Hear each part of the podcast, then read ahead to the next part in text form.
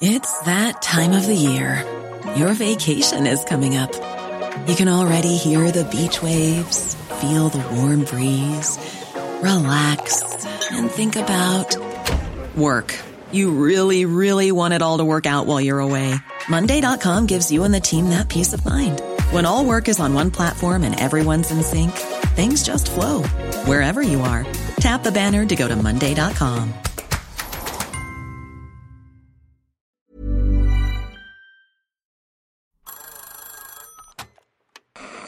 Hola. Hola. Hola. Hola, hola. ¿Estás ahí? ¿Quieres saber lo que está pasando en tu país y en el mundo en pocos minutos? Te lo cuento.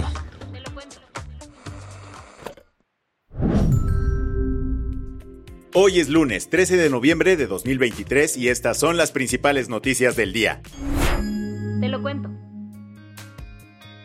Morena definió a sus candidatos y candidatas para las nueve gubernaturas en juego durante las próximas elecciones. El viernes pasado tuvimos Maratón de Morena, en el unboxing político más largo que hayamos visto en años. Mario Delgado, el dirigente nacional del partido, reveló los nombres de quienes representarán a Morena en las elecciones estatales de 2024. Para la jefatura de gobierno de la Ciudad de México, la elegida es Clara Brugada, la exalcaldesa de Iztapalapa. Tras el anuncio de su victoria, afirmó. Nos une, nos une la voluntad de continuar con la cuarta transformación de esta gran ciudad, nos une la pasión de servir a la gente, nos une también el proyecto de la cuarta transformación, un proyecto para profundizar y construir, como dice nuestra querida Claudia Sheinbaum, el segundo piso de esta cuarta transformación en esta ciudad. Agregando que esta Ciudad de México y el país se van a ganar en el 2024 y aquí estamos todos y todas convocándolos para lograrlo. Así, en un giro inesperado, Omar García Harfuch, el exsecretario de Seguridad capitalino, quedó atrás. Con todo y que él ganó la encuesta del partido con un 40.5% de las preferencias. Y entonces, ¿por qué lo bajaron de la boleta? Esto se debe al criterio de paridad de género del INE, que ordena a los partidos postular al menos cinco mujeres en las nueve entidades que tendrán elecciones el próximo año. Hubo dos mujeres que ganaron las encuestas de manera definitiva, Rocío Nale en Veracruz y Margarita González en Morelos. Y para cumplir con la norma de paridad, Morena también eligió a la expanista Alma Alcaraz en Guanajuato y a la expriista Claudia Delgadillo en Jalisco. En Yucatán, el expanista Joaquín Díaz Mena obtuvo una ventaja significativa, mientras que en Puebla, el expriista Alejandro Armenta ganó en una contienda reñida, superando a Ignacio Mier y Claudia Rivera. En el caso de Chiapas, ganó el senador Eduardo Ramírez, alias el Jaguar. ¿Qué sigue ahora para quienes no consiguieron candidaturas? El jueves, un día antes de los resultados, Morena lanzó un acuerdo para asignar a los hombres no elegidos como coordinadores de la defensa del federalismo en sus estados. O sea, serán los primeros en las listas de candidatos plurinominales a la Cámara de Diputados y al Senado. Harfuch dijo que optará por la unidad dentro del partido, señalando nos sentimos muy contentos del resultado de la encuesta, muy agradecido con la gente que, pues, que nos hizo ganar la encuesta, ellos fueron quienes nos hicieron ganar la encuesta, las y los habitantes de la Ciudad de México, entonces no me puedo sentir defraudado, al contrario, muy contento. Sobre su posible incorporación al Senado, explicó que ya veríamos qué hacer. El chiste es servir. Bueno, lo que yo quiero es seguir sirviendo a mi país. Llevo muchos años sirviendo a mi país y más que ir por un puesto en específico es ver dónde podemos servir más. Y respecto a unirse al equipo de la corcholata número uno, Claudia Sheinbaum, aclaró que no depende de mí dónde me sumaría, dependería de ella, pero sí somos el equipo de la doctora Claudia Sheinbaum. Por supuesto, sumarme al equipo de ella sí, porque soy parte de su equipo. ¿Qué más hay? Miles de personas se manifestaron en España en contra del acuerdo de amnistía que busca liberar a los líderes separatistas catalanes.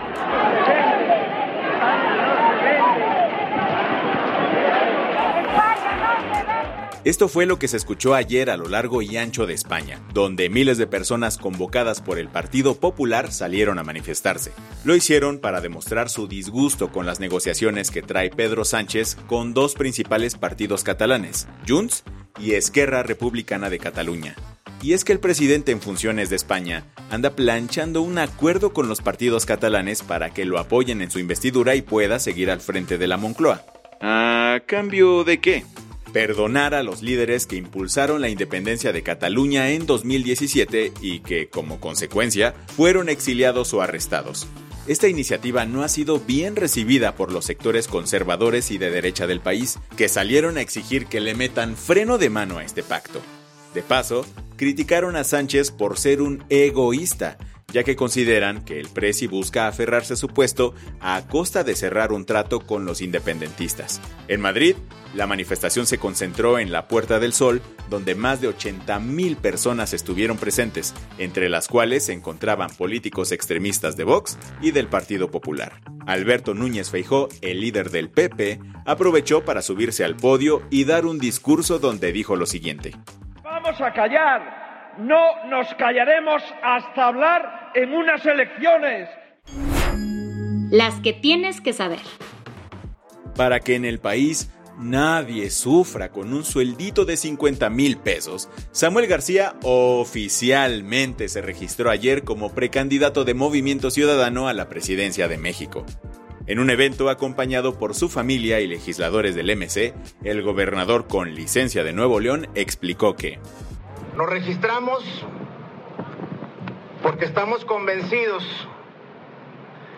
que este 2024 pintará el futuro de México. Y va a ser naranja. Y vamos con todo. Tras criticar los sexenios anteriores del PRI y PAN, Samuel compartió su visión para el futuro del país. Tenemos que sacar a la vieja política del país de una vez por todas. Vamos a demostrar cómo se hace política de la nueva para un nuevo México. Samuel también aprovechó para echarle tierra al Frente Amplio por México. Hoy la batalla ya no es el frente, esos ya están fritos. Hoy la batalla es morena. Vamos por ellos que van y se sienten seguros. Y tenemos siete meses para derrotarlos. Con este anuncio, el precandidato Fosfo Fosfo dijo que va como una tercera opción en la presidencial, compitiendo contra Xochitl y Claudia. La Media Luna Roja Palestina anunció este domingo que el hospital Al-Quds en Gaza City, el segundo más grande de toda la franja, dejó de operar. Así, 500 pacientes y más de 14.000 desplazados fueron afectados. Esto se debe a la escasez de combustibles y cortes de energía constantes, resultado de las intensificadas ofensivas entre tropas israelíes y combatientes de Hamas. El viernes se evacuaron otros cuatro hospitales cercanos, mientras que Al-Shifa, el principal hospital de Gaza, enfrenta condiciones críticas. Israel insiste que jamás utiliza estas instalaciones médicas para encubrir operaciones militares en túneles subterráneos. Desde la semana pasada, varias partes de Islandia han enfrentado muchísimos terremotos. Lo malo es que durante el fin de semana estos se incrementaron. Así que las autoridades declararon el estado de emergencia en un pequeño pueblo pesquero llamado Grindavik, en el que viven alrededor de 4.000 personas, a quienes ordenaron evacuar. ¿La razón? De acuerdo con la Oficina Meteorológica de Islandia, existe un riesgo significativo de que ocurra una erupción volcánica. Como medida preventiva, elevaron la alerta aérea a color naranja y cerraron la popular Laguna Azul. Además, le pidieron a los residentes que no regresen a sus hogares por varios días. Durante la noche del pasado sábado, 11 de noviembre, los habitantes de la Dispoli, un poblado italiano que está cerca de Roma, se llevaron un sustote. ¿Por? Resulta que un león se escapó de un circo que estaba presentándose en la región y anduvo dando el rol por las calles. Ante la situación, las autoridades le pidieron a los lugareños que se quedaran en sus casas y finalmente lograron sedar y capturar al felino. Sin embargo, el hecho llevó a activistas a pedirle al gobierno italiano que prohíba los shows con animales a la de ya. La del vaso medio lleno. ¿Ubicas al equidna de pico largo de Atemboru? Este adorable mamífero parecido al ornitorrinco pasó años escondiéndose tan, pero tan bien que la comunidad científica creyó que estaba extinto. Sin embargo, después de que un grupo de investigadores de la Universidad de Oxford emprendió una larga expedición en las montañas cíclopes de Papúa en Indonesia, finalmente se encontró con evidencia de su existencia. El hecho fue histórico, pues fue el primero que se realiza desde 1961, así que ya te imaginarás la emoción que experimentaron. Lo mejor de todo es que su hallazgo no solo brindó esperanza, sino que también los impulsó a que tomen medidas para la protección de esta especie y su ecosistema. Con esto cerramos las noticias más importantes del día. Yo soy Andrea Mijares. Y yo soy Baltasar Tercero. Gracias por acompañarnos hoy en Te lo Cuento. Nos escuchamos mañana con tu nuevo shot de noticias. Chao.